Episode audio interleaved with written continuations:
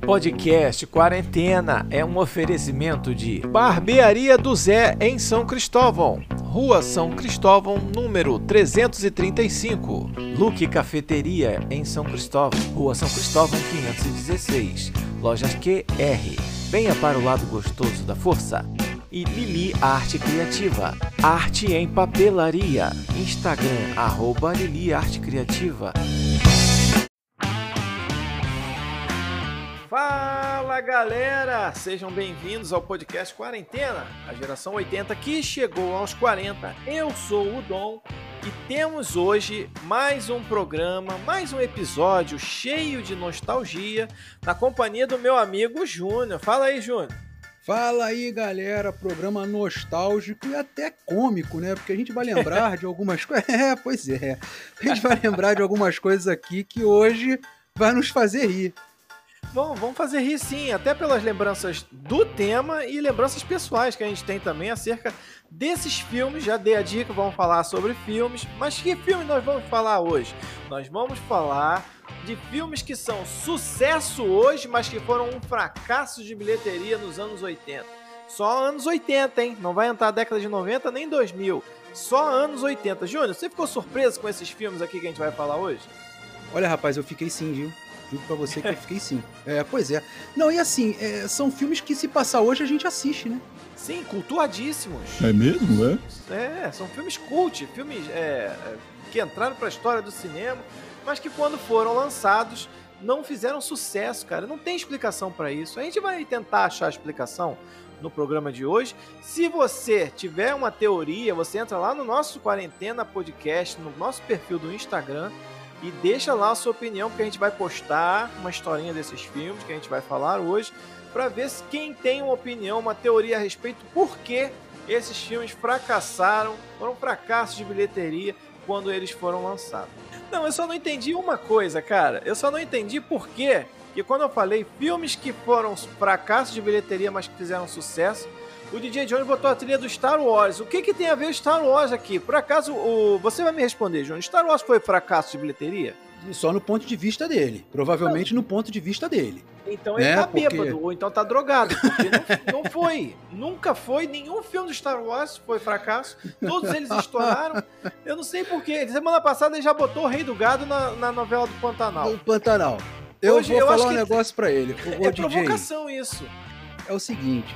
Não é pra chegar ruim, é pra beber aqui com a gente, fazer uma social. O cara já chega já, né, pô. Meu, Não, eu acho que ele tá querendo provocar alguém. Já botaram, ó, eu vou te falar, nós já recebemos reclamação aqui porque falamos que o Voldemort era vilão do Harry Potter e, e mandaram cartas pra redação, mandaram cartas, Júnior, cartas, pra nossa caixa que postal. isso, é, mesmo, falando é? que não era vilão, que ele não era vilão. O correio entregou rápido? O Correio chegou rapidinho. Que isso? Aí no- na semana passada, reclamaram porque falaram que eu tava muito saidinho no episódio do, do Pantanal. Ah, eu também achei isso, eu também achei. Não. Entendeu? E no do Balão com os Mágico? fãs. No do Balão Mágico não tava, não? No Balão Mágico era Simoni, cara. Ali É, no, no. Pantanal era Guta. As pessoas têm que entender que Simoni e Guta são coisas que fizeram parte da minha vida ali na adolescência. Então, Mas o pessoal ficou com ciúmes de você com a Guta, né? Em relação a Simoni. O pessoal gosta mais de você com a Simoni, entendeu? ah, entendi. é por entendi. isso. É, mas enfim, aí hoje o cara já me bota essa, essa trilha do Star Wars pra falar de filmes que fracassaram. Vai chegar carta de novo aqui.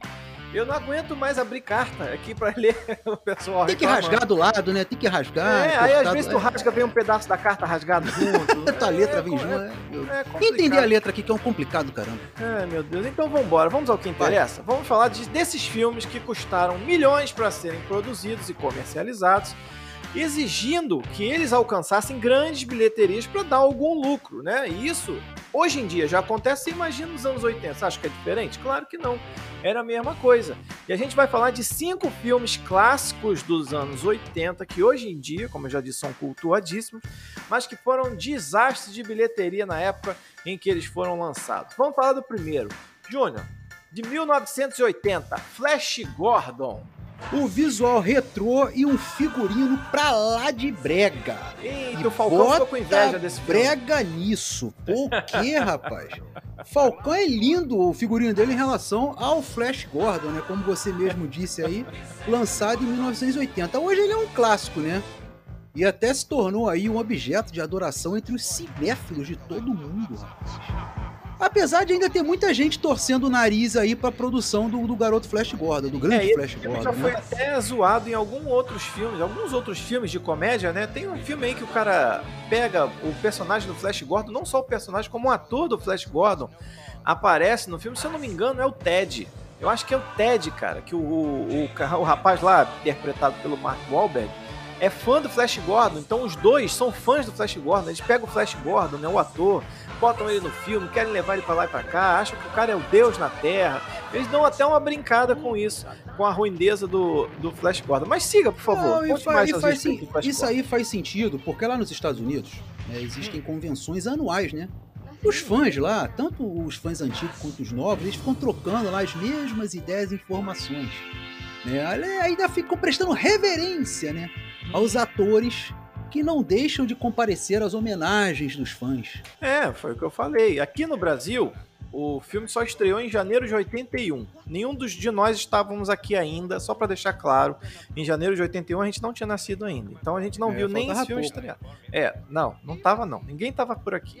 Dando início aí ao que foi chamado de Flash Mania uma coisa como nunca se viu em outros tempos. Era álbum de figurinha, brinquedo, chiclete, pirulito, sorvete, camiseta estampando o inconfundível nome do Flash Gordon ali em vermelho, máquina de fliperama e os quadrinhos clássicos do personagem que foram republicados e invadiram o mercado. Só tinha Flash Gordon em janeiro de 81, Júnior. É, tudo em torno de uma produção que conseguia ser ao mesmo tempo, né? Uma ridícula e fantástica. Como né? pode, cara? Pois é. Não, é porque assim, o herói, o herói é legal. Diga-se de passagem. Sim, é? o herói é muito legal. É muito legal, a história é muito legal, né? E tudo mais. Só que pra época, você fazer um filme do Flash Gordon era, devia ser bem difícil, a roupa era aquilo que nós vimos. Os efeitos é, não tinha efeitos ainda. especiais, é, é, pois é. Tem, tinha as limitações, né? É verdade. Agora, com isso tudo, rapaz, o orçamento atingiu uma impressionante marca que, pra época, 35 milhões de dólares. Muito Agora, dinheiro. curiosamente, muito, muito dinheiro, pra época é muita coisa. Agora, Sim. curiosamente, não alcançou o, o, sucesso da bilheteria, né? Ele faturou apenas 27 milhões. Nem se pagou. Né? Não, não se pagou. Durante aí todo o, o tempo que foi lá passado foi cinema, sei lá onde passou esse troço. É. é, foi exibido. Hoje, pelo menos, é um clássico cult, né? Uhum. E ainda por cima tem a trilha sonora de uma das maiores bandas de rock de todos os tempos, o Queen. Aí sim, hein? É Queen, hein? Queen! Queen com Fred Mercury. É. Vai aparecer Queen ainda no programa de hoje. Hein? Fiquem ligados que a gente vai, vai ver que não é a primeira vez que o Queen vai aparecer nos filmes que fracassaram nos anos 80, não. Agora vamos falar de outro filme, cara. Eu não acreditei que esse filme aqui foi um fracasso de bilheteria, sinceramente. Pois é, eu também não. Não, não acreditei. Mas a gente vai ter que falar dele porque a estatística tá na história, tá aqui. Não, não tem como você fugir disso. Blade Runner, cara. Atualmente é impossível ver Blade Runner como algo que não seja uma obra-prima da ficção científica. Não tem como. Ele foi responsável por influenciar o gênero mais do que qualquer outro filme desde o Star Wars. Tá vendo aí, seu DJ babaca? Ah, o Star Wars. botou. Tá explicando. Não, não tem nada a ver. O Star não, Wars não, é o filme que mais influenciou as obras de ficção científica e depois dele o Blade Runner. Não, você tá proibido de botar a música do Star Wars mais aqui no programa. Nem quando a gente falar de Star Wars, você tem, bota a música do Star Wars. A gente tem Por fã favor. de Star Wars aí, a galera, a gente tem até um especialista em Star Wars que participa às vezes do programa. Pelo amor de Deus, hein? Você não queima o negócio aqui não, hein? Cara, eu vou esperar as cartas chegarem, mas tudo bem. É. Vamos lá, dando seguimento. Em 1982, o público simplesmente não estava pronto para assistir Blade Runner. E foi muito mal nas bilheterias e deu um prejuízo. É, a galera o... tinha que estar tá pronto? Como é que é? Não, assim, a, porra, tinha, cara, porque assim, é. assim, era uma linguagem diferente Você do que se fazia. pronto pra ver o Batman agora? Tava prontíssimo. Por Tava muito pronto. Tava pronto, tava pronto. tá tão pronto que deu ruim. Ah. Não, não deu ruim não. Foi, deu, bom, deu bom pra caramba. Mas tá aí, o, o filme foi muito mal na bilheteria e chegou a dar prejuízo.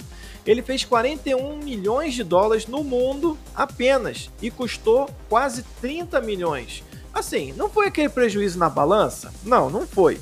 Mas, pô, um filme do, do, da estrutura e da qualidade do Blade Runner fazer só 11 milhões de lucro é muito pouco, Júnior.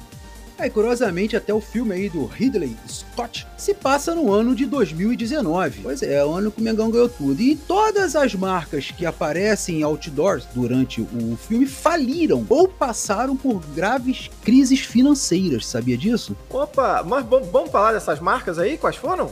Temos aqui. Temos, a produção trouxe? Ah, que porra, ah. que, que é isso, rapaz? Poxa, claro. A Panem né? É assim que se pronuncia? Acredito que sim. É, é uma companhia de, de aviões. Sim. Ela declarou falência né, e encerrou as atividades em 1991, após anos aí já de problema financeiro. Sim, é. outra. A Bell System, antiga AT&T, né? A AT&T todo mundo conhece. A AT&T todo mundo sabe quem é. Foi desmembrada ainda em 1982. Se bobear, o filme ainda estava em cartaz, a empresa estava acabando. Pois é. Olha que sorte que você levou pra galera. Agora essa aqui não. Essa aqui não. O Atari. Opa! Arrasada pelo crash dos videogames de 83, foi hum. superado por nada mais, nada menos companhias como Nintendo, Sega, Sony e até a Microsoft. Ele nunca se reergueu. Agora tem até a curiosidade para falar com você, com nossos ouvintes aqui Sim. também, quem quiser participar, fica à vontade lá no Instagram. Pois não. Né? É, o Atari não insistiu, né? Ele, ele perdeu o espaço e tá beleza.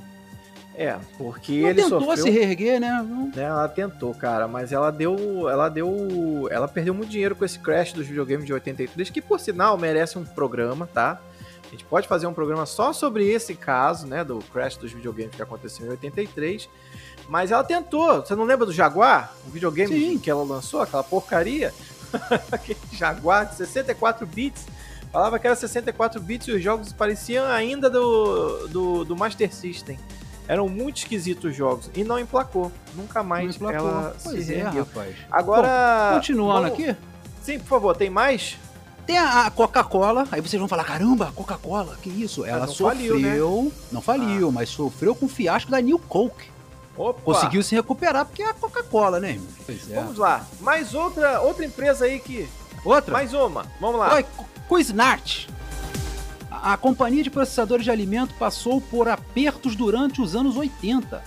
E aí foi comprada por um grupo de investidor em 87, faliu em 89, não deu certo. Né? Aí foi comprada de novo pela Conair e aí se recuperou posteriormente. Foi a sessão que o Blade Runner veio devastando, amigo. Agora, outro filme que eu também acho extremamente injustiçado, é esse que a gente vai falar agora. Chama-se O Enigma de Outro Mundo. Pois Isso é, daí a gente, a gente até falou do menino, menino Kurt Russell, né? Ele Sim. tava numa fase aí que ele queria trabalhar com John Carpenter. Era John Carpenter pra lá, John Carpenter pra cá e Kurt Russell. E esse aqui foi mais um fracasso da carreira dos dois, tá? E quase todos os filmes que eles fizeram juntos foram fracassos, né? Só tem um que se salva na verdade, só que eu não vou falar agora não. Segura aí.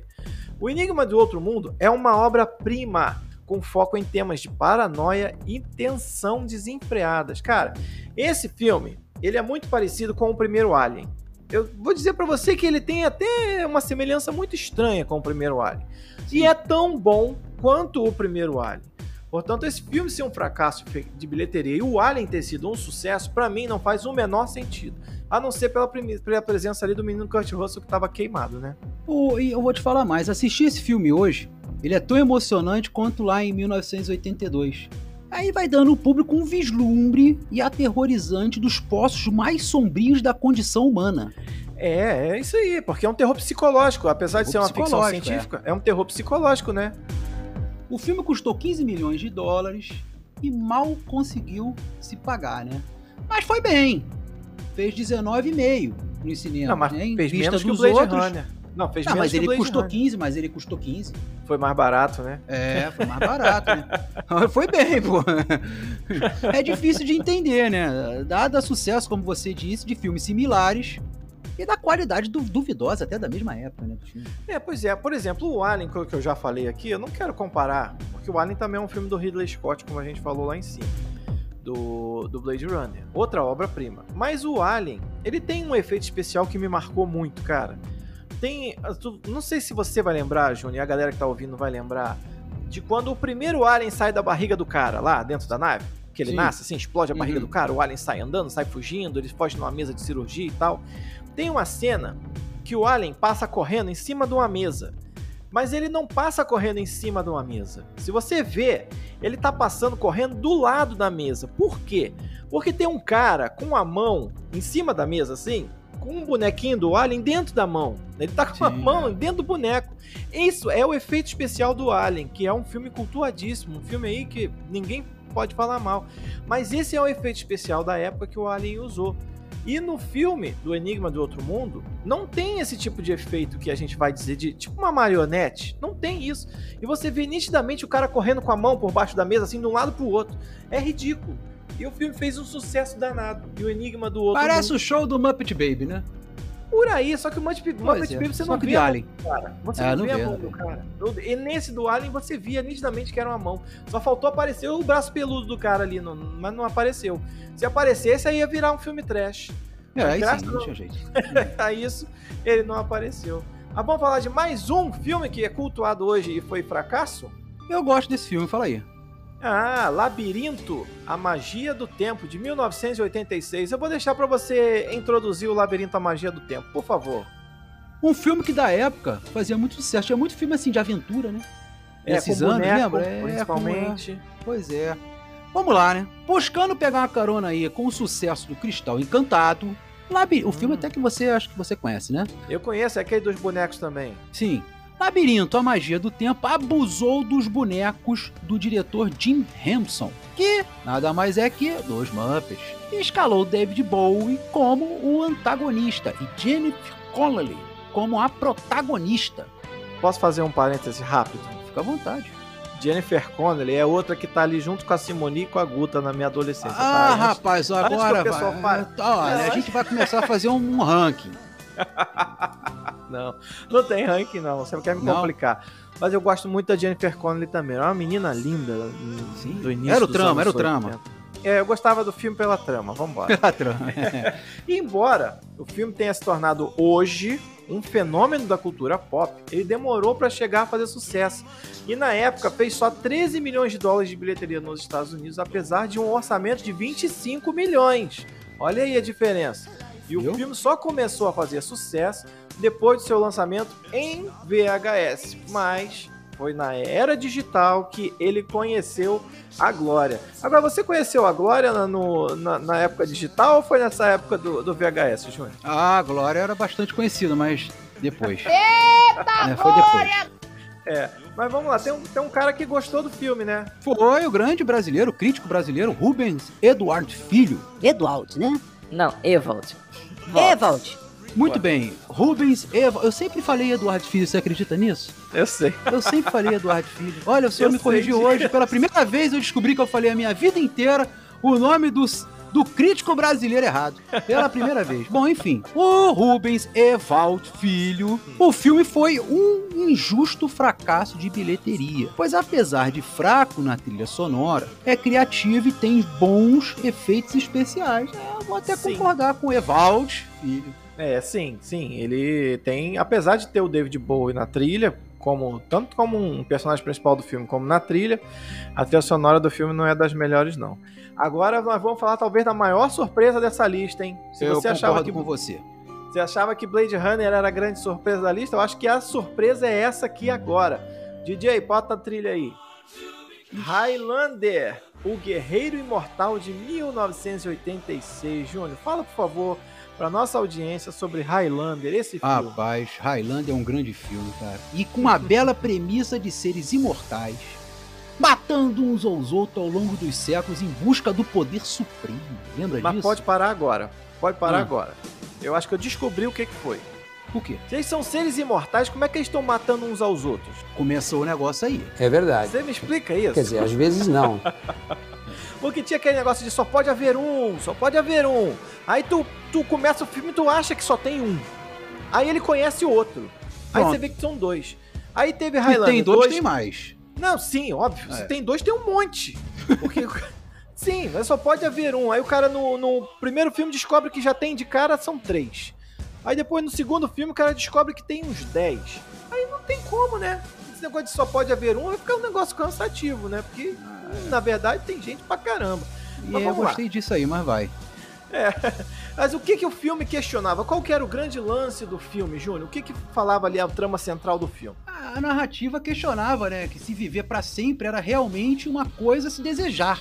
Você vai viver pra sempre, mas quem tá contigo ali, você tá convivendo, Não. você vai ver todo mundo morrer, né? Em vários filmes já falaram sobre isso, né? Não, você vai ver, vai ver, vai casar com ela, não Pena, não é, se a vida eterna realmente é um negócio legal, se não é. Mas o filme, ele se saiu muito melhor na Europa do que nos Estados Unidos. Talvez pelo Christopher Lambert, né, que é um cara de ascendência francesa, né? De Uhum, repente, sim. por ali, o pessoal na França mais quis ver ele do que nos Estados Unidos. Mas mesmo assim, arrecadou só 13 milhões de dólares no mundo, apesar de um orçamento de 19 milhões. Deu prejuízo também. No entanto, a franquia virou um clássico cult e deu várias sequências e até uma série de TV. Quem é que não lembra? É, e vamos destacar o elenco. Né? Como você Sim. disse aí, contou com o Christopher Lambert, teve o, o Sean Connery, né? E a trilha composta por Michael Kamen, que também Grande tinha Michael músicas do Queen. Olha aí, ó. Queen! Vai confundir o negócio. é, parece que nos anos 80 aí não era boa ideia colocar a música do Fred Mercury na trilha sonora, não. Botava e era fracasso de cinema. Apesar de eu Pois gostar é, cara, do foi Queen, um- viu? Foi uma triste coincidência, mas o filme do Queen arrebentou. Pois é, aí não, aí não tem o que falar. E dizem que vai ter até continuação. Que isso, da onde, rapaz? Não sei, Não eles para- querem fazer para outro. Eles querem fazer uma continuação do filme do Queen, é porque deu de grana, né, filho? Tudo que dá grana. Agora, posso só deixar um, um- um adendo aqui, que ficou de fora dessa lista? Nós só Ah. falamos de cinco filmes, mas eu gostaria de, de deixar aqui pra galera também, porque a gente já falou desse filme, fez um programa dedicado, inclusive, só a ele. Foi o Aventureiros do Bairro Proibido, também com o Kurt Russell, também com o menino John Carpenter. Eles dois juntos, por isso que eu falei que não era o único filme do, do Kurt Russell com o John Carpenter que tinha feito fracasso que foi O Enigma do Outro Mundo e o Aventureiros do Bairro Proibido também. Foi um filme que teve um prejuízo em bilheteria imenso. E depois de anos de lançado que ele virou um clássico da sessão da tarde, virou um clássico cult, virou um clássico da ficção, um clássico de aventura. E até virou aí razão de, de inspiração para o Mortal Kombat, onde a gente tirou vários personagens ali, o Shang Tsung, o Raiden, entre outros.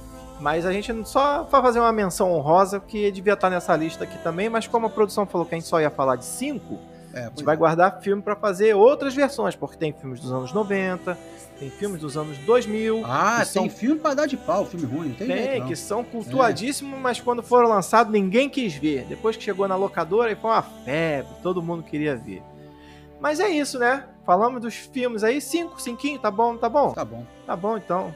DJ falou que ia botar Star Wars pra encerrar o programa. Se ele botar Star Wars pra encerrar o programa, eu vou jogar o sapato daqui na cabeça dele. ele não vai fazer isso, que ele não é maluco. Então vamos É. nessa, meu filho, que semana que vem tem mais, hein? Vambora.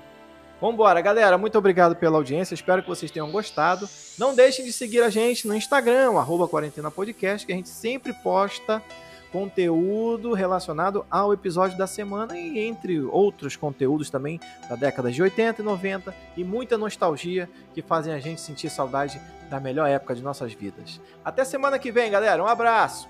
Fui.